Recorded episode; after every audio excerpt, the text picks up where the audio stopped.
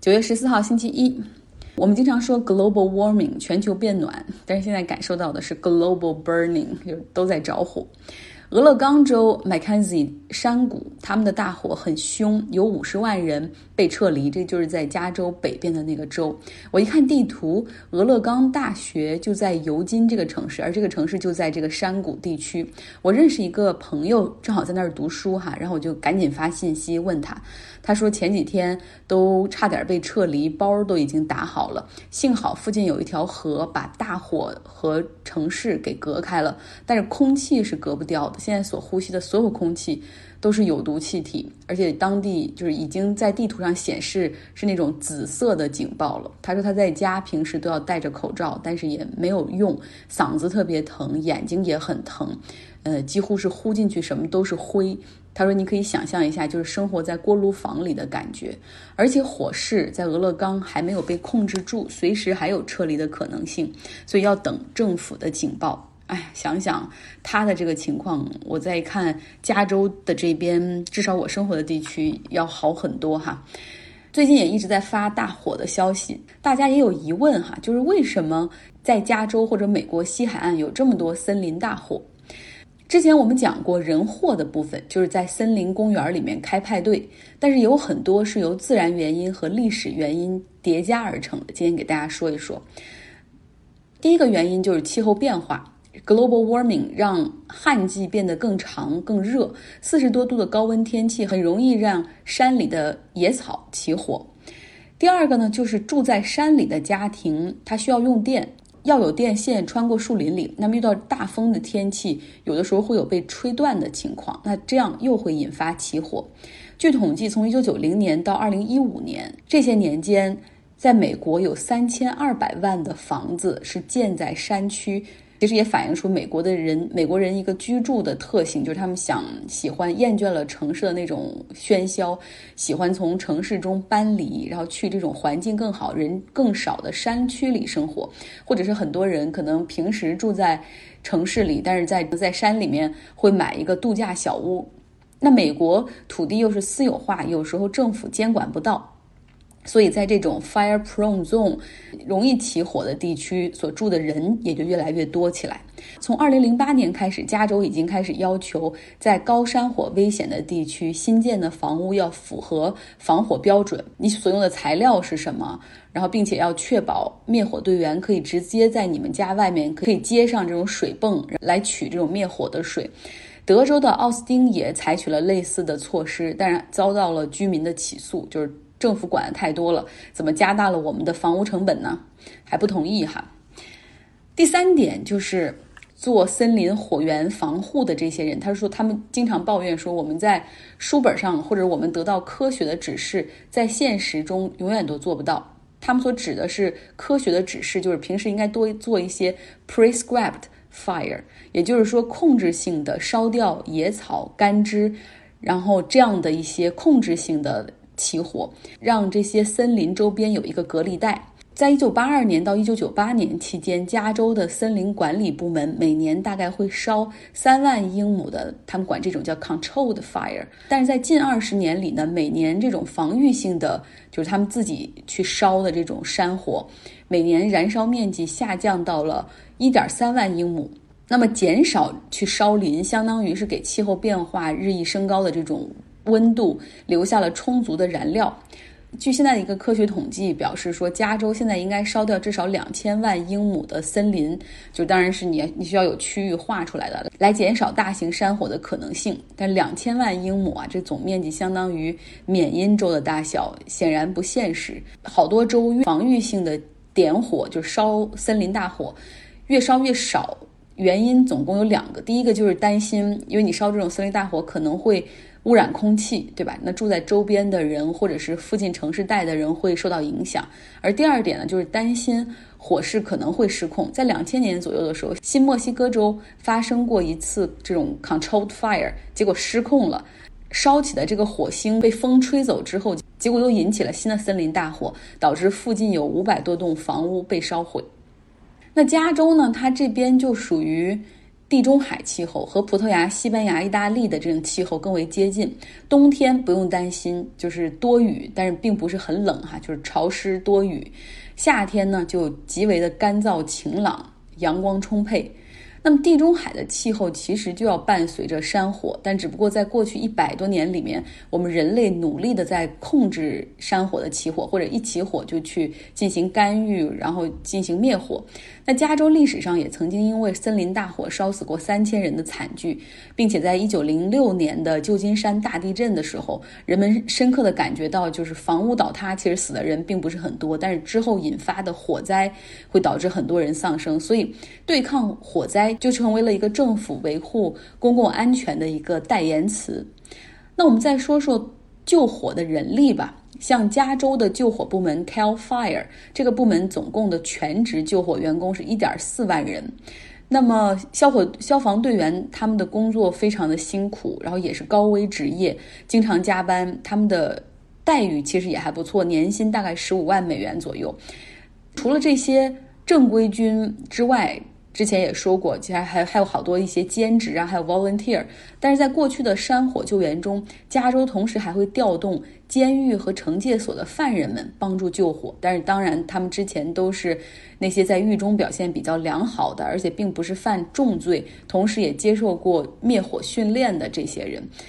但是他们去救火，就相当于是基本的免费劳动力，因为你去救火，政府部门就算是给你记功嘛，然后去抵消你的一些服刑的年限。大家能想象到吗？每天给每一个参与救火的这些犯人每天给多少钱？每天只给两美元。那么这些有着消防经验的犯人，他们刑满释放之后，就面临着重返社会的问题。很多因为有案底，很多也因为刚被释放出来还在假释期，都没有办法去应聘这个消防队员。那现在呢？加州已经意识到，就是说，其实这些人他们有充沛的经验，然后同曾经也也对抗过这么多加州的大火，所以加州州长 Gavin Newsom 他也最近签了一个法案，就让这些曾经参与过救火、刑满释放的这些人。申请救火队员工作可以被破格录取，这是本周救火队员人员情况哈。在超级山火的情况之下，像加州、俄勒冈州，包括最上面的华盛顿州，都已经开始向美国的其他州进行求助。他们并不是说州长直接打电话来求助，美国还是有一个国家层面的一个协调小组，然后会把这些需求给给报上去。这个机构呢会协调不同州救火部门的情况。像 Wyoming 和 Idaho 当地的这个气温已经没有什么山火的风险了，然后可能就会响应这上面的需求，派人来到加州、俄勒冈。那目前呢，这个部门说已经收到了三百多个需求，哈，能够调集来的外州的救火队员还是非常有限的，有的时候还是还可以向外国去申请，他们来派救火队员。这个呢，就是州长自己来打电话，像。加州州长他就已经和加拿大的总理、以色列的总理以及澳大利亚的总理打电话求助，但是派来的人也很少。我看以色列大概派了十个消防队员，但是聊胜于无哈。今天我们的空气指数污染大概降到了一百七左右。今天晚些时候和明天，从太平洋上会来一股冷湿的气流，能够把这些山火的烟尘所驱散哈。所以我们也只能等着风了。以前没有那么关注天气预报，然后现在每天都在看，就是 weather forecast。然后不仅要自己看，而且我还去看这种气象学家的预测和播报。今年太平洋的洋面上出现了这个拉尼娜的现象，也就是太平洋的水温偏低，那就导致拉尼娜 （La Nina）。它的主要影响对于美国的西海岸来说。让冬季的降雨来得更早，并且来得更多，就说明可能降雨不一定非要等到十一月份才会出现了，可能九月份就会有出现。对我们这边好的话，但是肯定对其他地方有有负面哈。就比如说，尤其是对美国东海岸加勒比海地区，拉尼娜会带来更多的飓风，不仅更多，而且也会更强。那这个周末还发生了很多事情，跟大家说一说。在阿联酋之后，巴林也宣布和以色列恢复外交关系。巴林有它的特殊性，它的人口结构中什叶派穆斯林占大多数，但是呢，掌管权力的王室和那些权贵们又都是逊尼派，那逊尼派就是和沙特、阿联酋他们是一块儿的哈，他们肯定是支持和以色列来恢复外交关系。有人说了，你不要乱说，沙特还没有加入，你先别算它。但是我们都知道，这只是一个时间问题哈。现在以色列和阿联酋之间通航的飞机都是从沙特的领空直接飞过，这在过去完全不可能想象的。可以想到沙特王室的态度、立场以及今后可能会采取的外交态度。那巴林的百姓中，大部分又是什叶派的穆斯林，他们意识形态和伊朗比较接近，认为这是对巴勒斯坦的背叛。但是巴林呢，是不允许百姓去批评政府的。那是违法行为，所以好多人也是敢怒不敢言。那巴林境内还住着一些犹太人的社区，他们是很欢迎的，而且他们希望说可以允许以色列的犹太人来到巴林，为自己的祖辈去祭奠和扫墓。巴林政府也表示说：“哎呀，我们必须要和以色列建立正式外交关系，因为这是能够确保以色列的阿克萨清真寺对穆斯林信徒开放的唯一办法。就是我们跟他建立了外交关系之后，才能有办法去推使他啊进行协商。那阿克萨清真寺是在耶路撒冷的老城，它是伊斯兰的第三大圣地，建在这个圣殿山上。”在以色列建国之后，哈，刚一开始这个地方相当于是中立的，就是为了显示它的中立呢，呃，是由约旦王室来守护这里，那这允许来自四面八方的，只要是穆斯林都可以来此朝拜，然后非穆斯林也可以来此进来参观旅行。但是到了一九六七年中东六日战争之后，以色列就控制了这里。起初呢，允许巴勒斯坦和以色列他们本地的这穆斯林来此祈祷。由于局势愈发的紧张，他们也增加了很多的安全措施。这个圣殿山的四面八方都可以往这个山上走，哈，前往这个清真寺。后来他封闭了很多道路和入口，后来还严格限制时间，一度还限制年龄，比如说五十岁以下的男性不得进入。巴林说了，未来他们的目标就是让阿克萨清真寺可以重新恢复，对所有人开放。对于巴林将和以色列建立正式外交关系，支持的国家包括阿联酋、约旦、埃及这几个国家都本来已经 normalizing 和以色列的关系了，然后还有阿曼，他们也是持支持态度，所以显而易见哈，可能阿曼会是下一个呃和以色列恢复建交的国家。那反对的国家明确表示反对的是伊朗、巴勒斯坦以及土耳其。中东还有一个重要的事情在发生，就是塔利班和阿富汗政府他们正在卡塔尔开始了和平谈判。如果说考虑到从一九七九年苏联入侵之后，阿富汗所经历的内战和外战，到现在阿富汗这片土地上的战火已经持续了四十年，也就是一代人啊，整整一代人就没有生活在和平的年代。如果双方能够真的达成这个协议，带来和平的话，那对于很多人来说非常好的消息。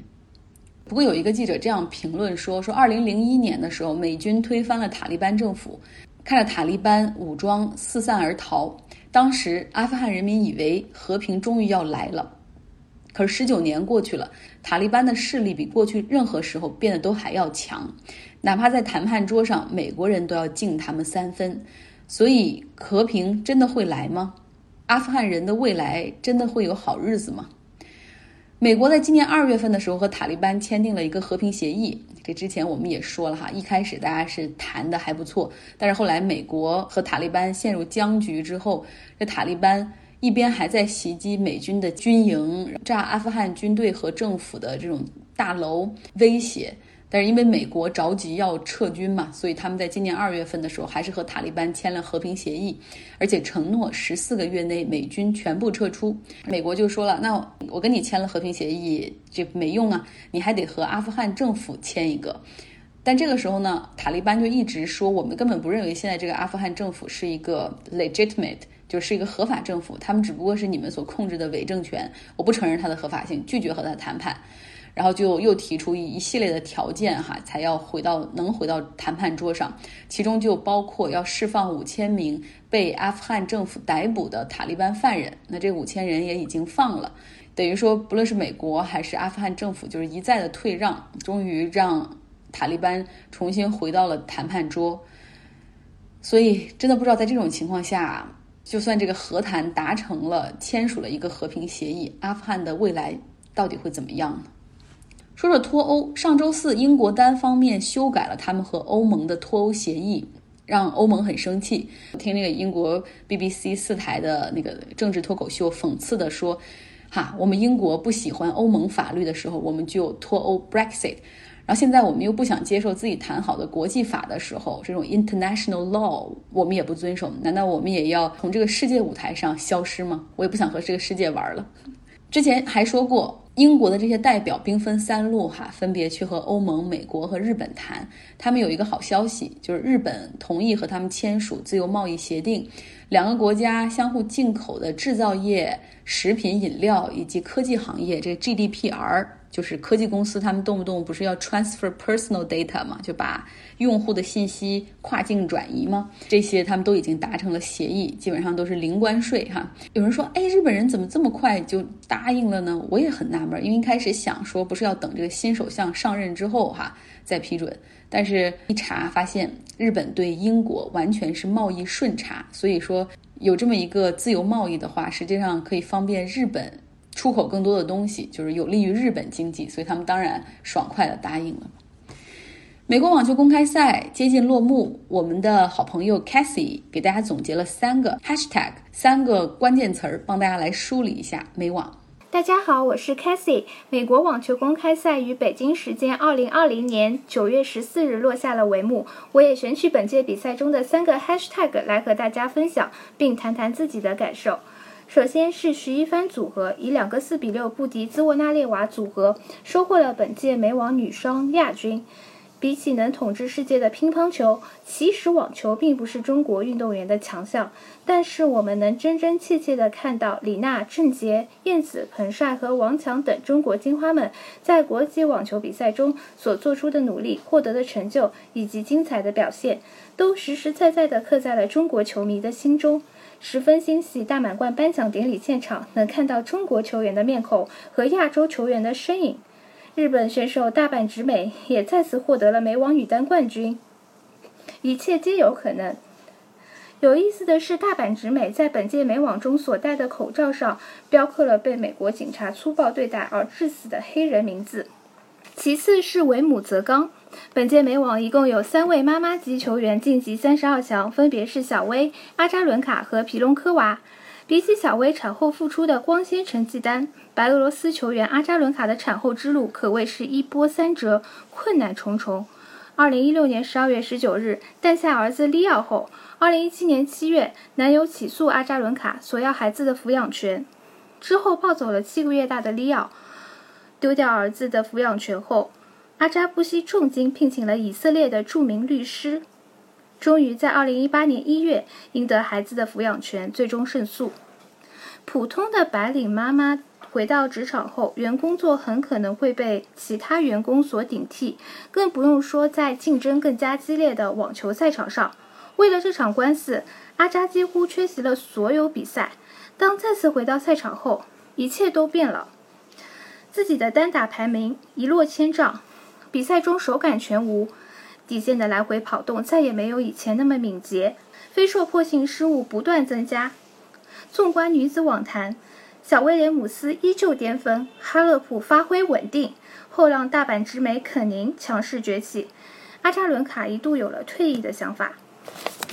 好在儿子的陪伴帮助阿扎伦卡重拾了信心，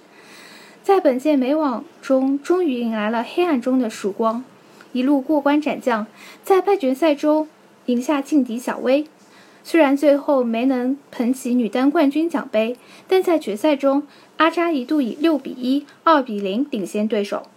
球迷欣喜地看到，原来的阿扎他回来了。在儿子出生前，网球是阿扎的全部；之后，网球仅仅是他的工作。阿扎伦卡说道：“希望陪伴儿子度过生命中的每一秒。我想成为儿子的榜样。”让他以我为傲。如果你有梦想目标，就会竭尽全力的去实现。祝福利奥妈，希望她能在之后的比赛中越走越远。最后一个 hashtag 是关于电子丝线。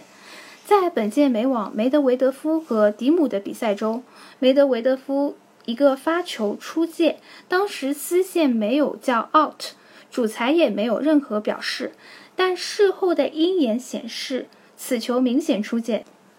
司线员又叫做线审，职责是报发球失误和击球出界。但一旦球员的击球、发球速度过快，人眼是绝对跟不上的。在当今男子网坛，发球速度接近或大于两百公里每小时是屡见不鲜的。有时球员的站位也会干扰丝线的判球，很可能会阻挡丝线的视野。这时就需要鹰眼技术的帮忙。受限于每位球员在比赛中的挑战次数，不可能每一个球都申请回放鹰眼挑战，所以电子丝线诞生了。电子丝线判罚失误的可能性接近于零。电子丝线的出现，也就意味着人工丝线将丢失工作。已有许多巡回赛的比赛场地运用了电子丝线，可以看出未来网球场上的人员将更加精简。最极端的可能是只有主裁和球员两类人。我们生活在五级电子信息、大数据、云计算、人工智能的时代。将会有越来越多的工作将会被机器人、人工智能所替代。我身处魔都上海，举个我身边的例子：六月二十八号，有一小部分体验者在上海嘉定区已经可以用打车软件召唤无人驾驶汽车，这也是国内第一个测试点。想象一下，当这个技术彻底成熟后，大大的会砍掉代驾、网约车这类人员的工作。一场变革迟早会来，在这场变革中，也许人类和人工智能合作才是最佳选择。再举个我身边的例子，虹桥万科、国投大厦、金桥国际中心等上海部分写字楼引入了机器人送快递和外卖，他们能将包裹和餐点送到消费者面前。几乎每个高档办公大楼都有时间规定，外卖员不能进入办公楼道。通常员工要跑到大楼门口来和快递员交接，亲自下楼拿包裹、拿外卖。有了机器人，外卖员将餐点送来后，可扫描机器人屏幕上的二维码，输入用户信息，放入餐品，再由机器人进入办公区域配送。这大大缩短了外卖小哥等候顾客下楼取餐的时间。这节省下来的五分钟，大大提高了骑手的效率，省下来的时间足以进入到下一单的准备中，也解决了消费者的后顾之忧，终于不用纠结今天拿外卖是早下楼还是晚下楼了。最后用彭帅的话来做一个结尾：生活里有很多不易，我们总是在起起伏伏、高高低低里看尽人生百态，说不尽的千万故事，或许只有自己知道。谢谢大家，也谢谢张奥同学。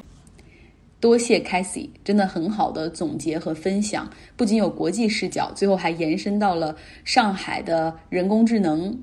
尤其是我想多说一句，他讲了这个美网女单的冠军大阪直美 Naomi Osaka，她今年二十二岁，是日本人哈。那纽约是她的福地，二零一八年她就在这儿获得了她的第一个大满贯的冠军。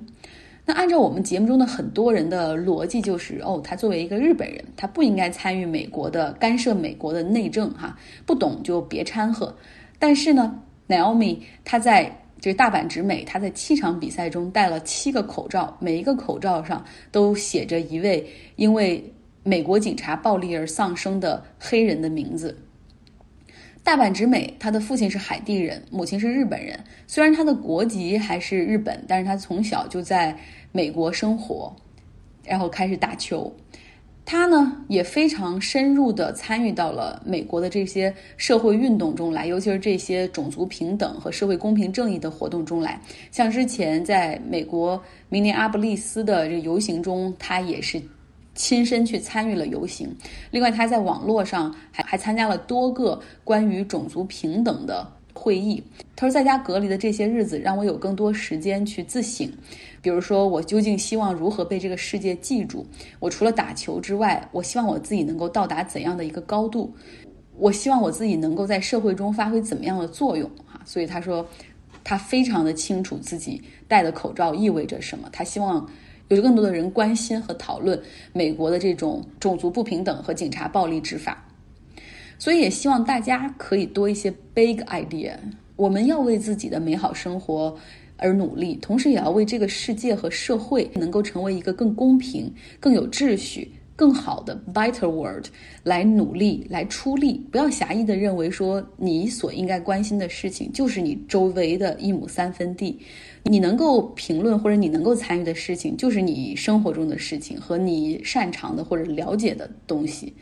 我这两天其实看到令我最失望的一个留言，就是说哦你不了解，你不生活在这里，就请你不要乱评论。看到这样的话，我只能说，让我不再评论这些很难。但是最简单的就是，请你不要听了。很想给大家讲一讲哈，改天我也挑一个时间给大家讲一讲，就是到底你希望应该培养你的孩子成为一个什么样的人，什么样的是一个真正的人才，不只是学习成绩。什么叫做领导力 （leadership）？什么是那种社会责任感？I want make a change，就是你希望能够做出为生活、为世界做出改变。那这种东西都是需要我们作为家长或者作为大人去身体力行去示范的，对吧？改天给大家大家来讲一下。好啦，周一愉快，距离十一黄金周又又近了一周哈，所以我相信大家在迈向假期的每一周，工作动力都是满满的。